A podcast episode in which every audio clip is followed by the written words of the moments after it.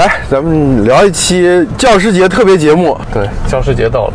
对，今天就是教师节。本来昨天我们买了一束那种用棒棒糖扎起来的一束花嘛，嗯就七根棒棒糖一束花，十八块钱。我想说这个挺好的，结果刚买收到一封邮件，打开就是一封廉洁倡议书嘛，坚决不能送任何礼物。现在就是只允许送个贺卡之类的，对，然后棒棒糖都不能非正式的送。本来我老婆还说你悄悄的给老师送，我说这个什么悄悄送性质就变了。当着大家的面，当着所有同学的面，你你自己吃一根儿，老师这个棒棒糖很好吃，给你，对对然后这没事儿。作为教师家是我是知道，老师们这个是今年尤其管得严，所有事情都是三令五申。有时候校长亲自要开会，一个就是管得非常细，就是那个文件下你你甚至都会觉得是是不是有点可笑？就他是他会纠正你当老师的每一个细节，就是真的是教你做事那种感觉。嗯，北京市文件直接是表示不允许有家委会这样的群，哦但是到学校层面，学校层面学校也没办法，就是如果说你教师知道有家委会，或者你在这个群里，你要把这个群给关掉。对你这么说，我想起来，确实的，就我们现在，我们现在的家委会只能说是一个就是家长自发组织的，嗯就是去年的那一波人，然后在中间当一个非正式的这种沟通渠道。对，反正现在这个双减吧，你就，呃，你也不知道他到底是管这么严能持续多久，但是反正这个至少这个开开骑手这个势头就是管这么严。那现在北京的老师怨也很大的，加了这么多任务，其实就给了他们一个福利，叫弹性上下班，执行到各个学校，只有往后弹的，没有往前弹。我之前看我们那边县城里是文件发下来是说鼓励学校做这种课后的托管活动，嗯然后但是呢要求学校向社会购买。嗯，但是很多老师和校长都是反对的，就是想要说学校来组织。多多发点工资什么的。对对对，是。有些学校是按照过去的课时费发这个托管费用，一个课时几十块钱。你说对于老师来说，这个几十块钱的托管这个这个补偿，他们都不愿意。而且你说像社会购买这个事情，他就是寻它又是寻租空间，你让谁来去办这个事情呢？这一系列的是现在现在我觉得就是今年这个教师节，老师们都是真的是喜迎双减，喜迎双减。然后对家长其实也是的，过去送个蛋糕，送点鲜花，每个人都起出个七八十要的吧。我不知道你浙江可能管得松点，北京是从前年开始好像就不能超过二百块钱。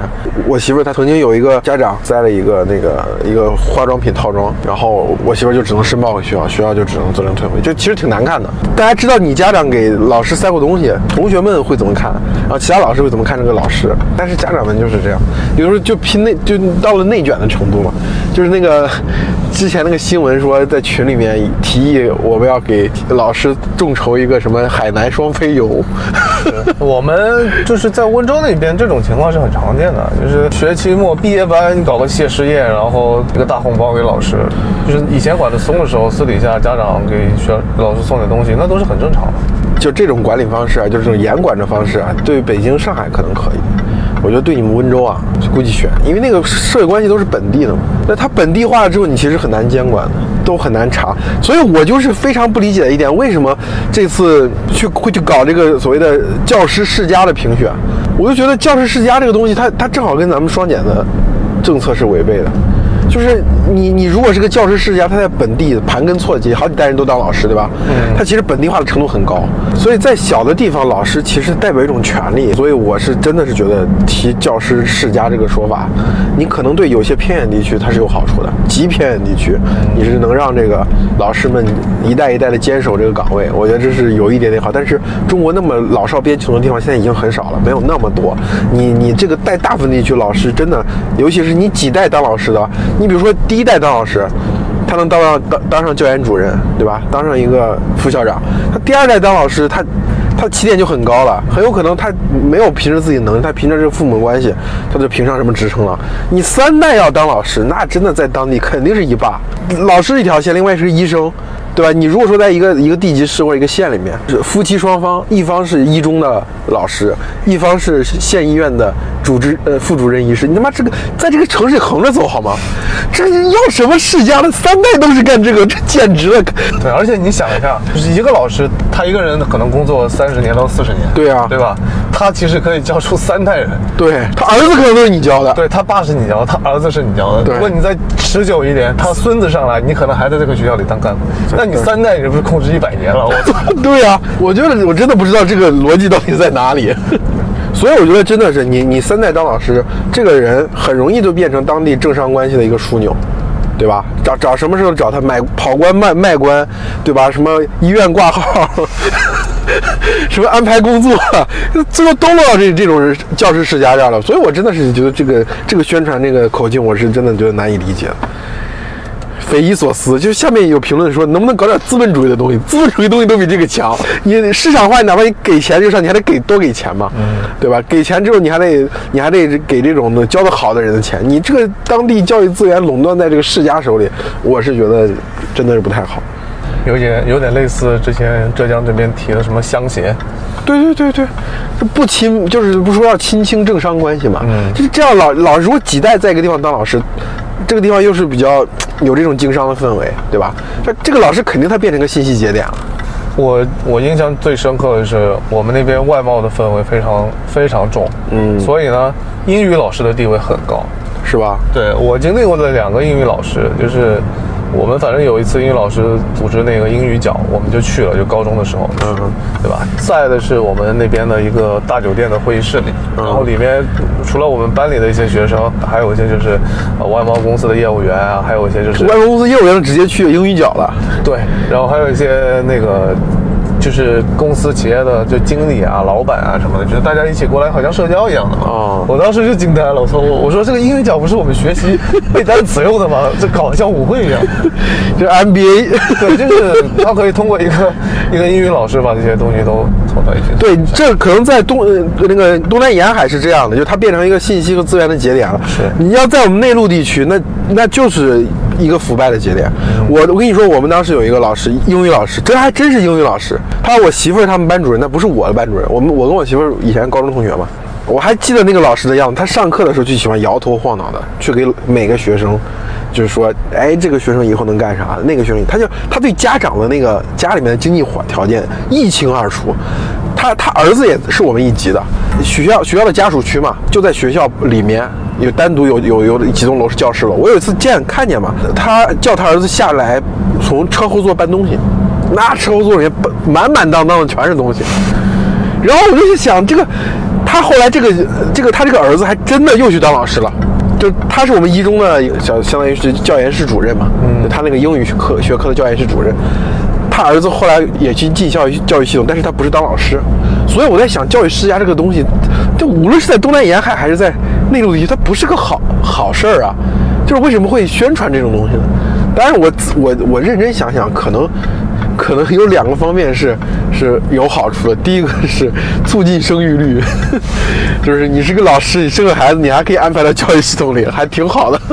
对，然后第二就是在有些比较偏远的地方，比如乡村教师，收入不是很高。你但是如果说你父亲也是干这个，你家里人都是干这个，你也去干这个，这个相对来说可能用可以会降低这个成本。如果他你不靠这个教师世家的话，你靠这个呃从外面招聘的话，对吧？你的开的条件要很高嘛。但如果说你父母就是当老师的，然后你再继续在这个当老师，给你解决这个工作，对于国家来说，对于政府来说成本低一些。我就只能从这个方面解释，也能一定程度上让提高老师的自信吧。我就是感觉社会地位上有一点提升。哇，社会地位提升这个事情其实真的不用靠这个。现在师范生已经火成什么样了？今年最最最标志性的事件是，华东师范大学的在上海的录取分数线已经超过了，已经超过了上海财经。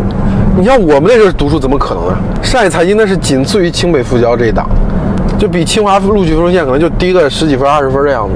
原来是因为华东师大是九八五嘛，所以说外地的学生。嗯，在上海读个九八五，能直接在上海落户。所以在很多外省，前两年华东师大的分数线已经超过了上海财经了。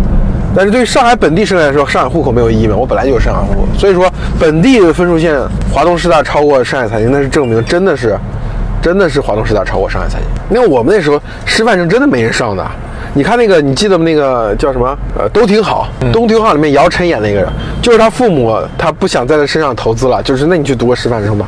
我们那个时候老师真的不是一个很特别体面的工作，而且我们刚才讲那个比较相对来说比较腐败的那些事情吧，也都是老师做的。很多人对于老师老师也不是那么尊重。我我记得我上次微博上说这个，就是一个学校里总有一两个害群之马。然后微博评论震震惊到我了，下面人都是说，学校里哪是只有一个两个这样的老师？学校里面是，我遇到的老师都是这样的。我后来仔细想了想，这事儿合理之处在哪？就是我从小上的学校就是比较好的学校，然后那个也都是什么培优班啊、重点班那种，可能比较少受到这种老师的干扰。但仔细想想，那可能对于很多人来说，尤其是对成绩不好的学生来说，他真的就是看老师的脸色。我也是后来多年之后我才知道，当年我爸还真的带着礼物去了我们那个班主任家里去过。当然也不是特别贵重的，但是是去过。我一直以为我是靠自己的，老师对我的好都是因为我学习成绩好。我觉得我们小时候老师对差生的态度有两种嘛，一种是老师喜欢你这个人，嗯你成绩不好，对吧？当成自己的一个小孩子一样，你成绩不好，我打打你，骂骂你，但是我并没有说给你一些特殊待遇。嗯那有些有些老师，他真的，我印象最深的就是我初中的时候，一个隔壁班的呃数学老师，她是个女的，然后她就是特别会看人下菜碟。她在她眼里就两种学生，一个是成绩特别好，就是能参加那种比赛啊竞赛的对，给她提分的那种人。嗯还有一个就是家里条件特别好，有钱的剩下所有学生，我操，都是垃圾。想骂就骂，就是一言不合就就就在课堂上公开羞辱你的那种。我们初中的时候就私立学校，很多家长家里是开公司或者办工厂的，不是我们班主任，我知道有一个班主任就是经常的会要求那个家里条件特别好的一个学生，给亲戚或者他的儿子去安排工作。嗯，对，就是今天去你朋友厂里，或者说他想去哪个地方去去干一份什么工作，然后就会去找那个家长，嗯，让他安排一下或者怎样的，疏通一下关系。我是觉得，其实你想让老师受人尊敬嘛，我觉得那就是得把老师这个职业让他收入很高，然后让他很让他就是他如果说违反师德的话，对他来说损失可能很大，就是潜在的损失。比如说你不能当老师了，那你可能损失一份很好的工作，这个时候大家可能才会记忆深刻。所以我是觉得像深圳那种都都让清华北大的人去当老师，我觉得挺正常的，挺好的。那确实到了到了那个你说本地一中级别的这种情况就少很多。所以，所以我觉得这个近些年来这个教育的焦虑，可能是啊，可能是这个短期的导致师范生吃香的原因，长期导致师范生吃香的原因，我觉得根本上来说，很多人都越来越看明白了。你短期内挣的钱是一代人的事儿，但是你要从事教师跟医生这种岗位啊，你几代人可以都这么干，变成一个社会地位很高。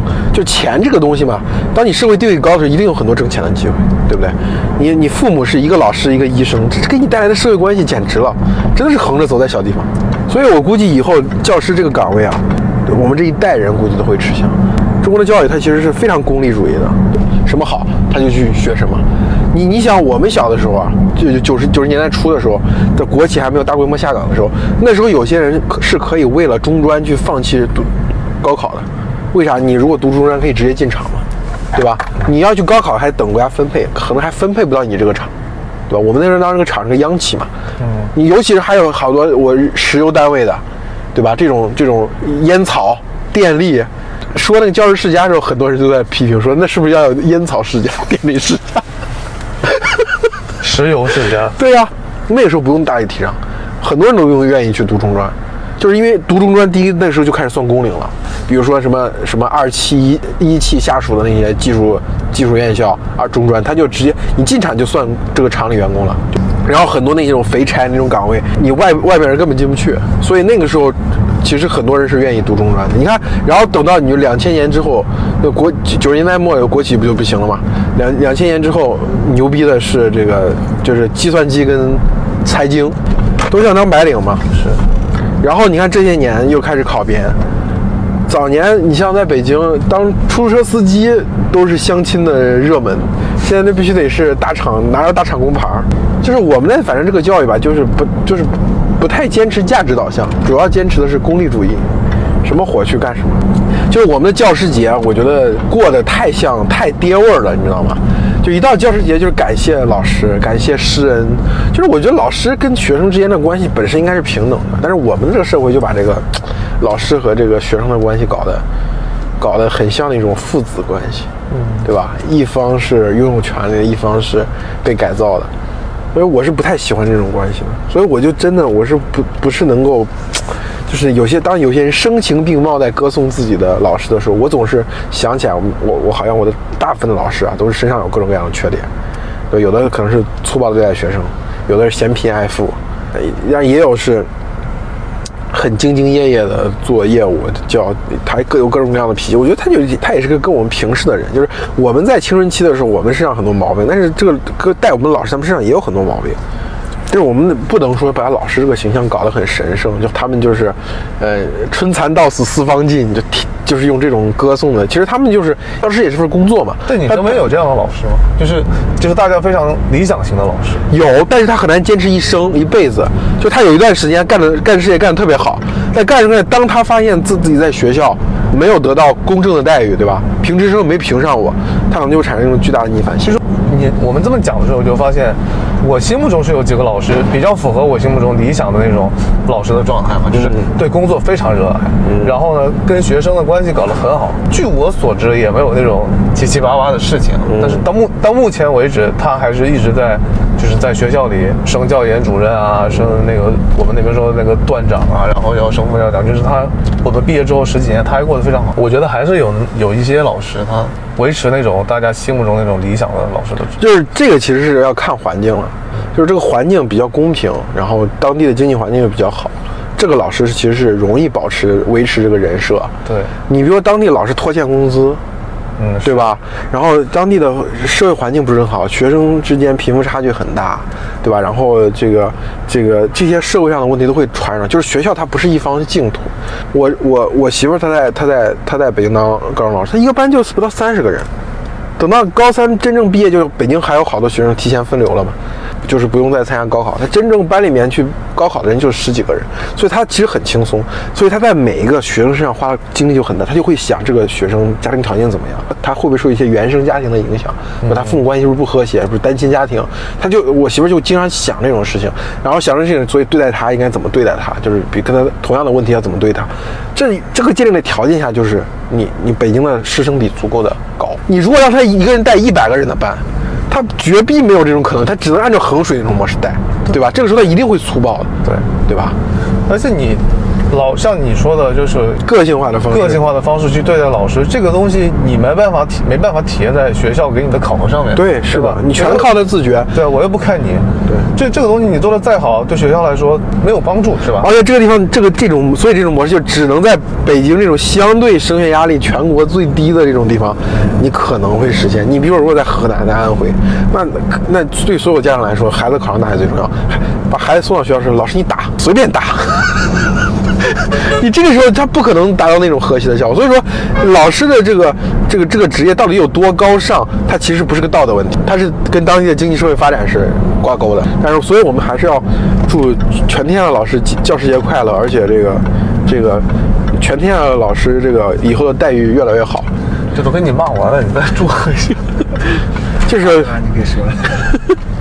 就是老师要想好，就一定得这个社会好，对吧？社会不好，老师是好不了的。嗯，所以祝祖国国运昌隆，祝老师们身体健康，万事如意，万事如意。年纪大了。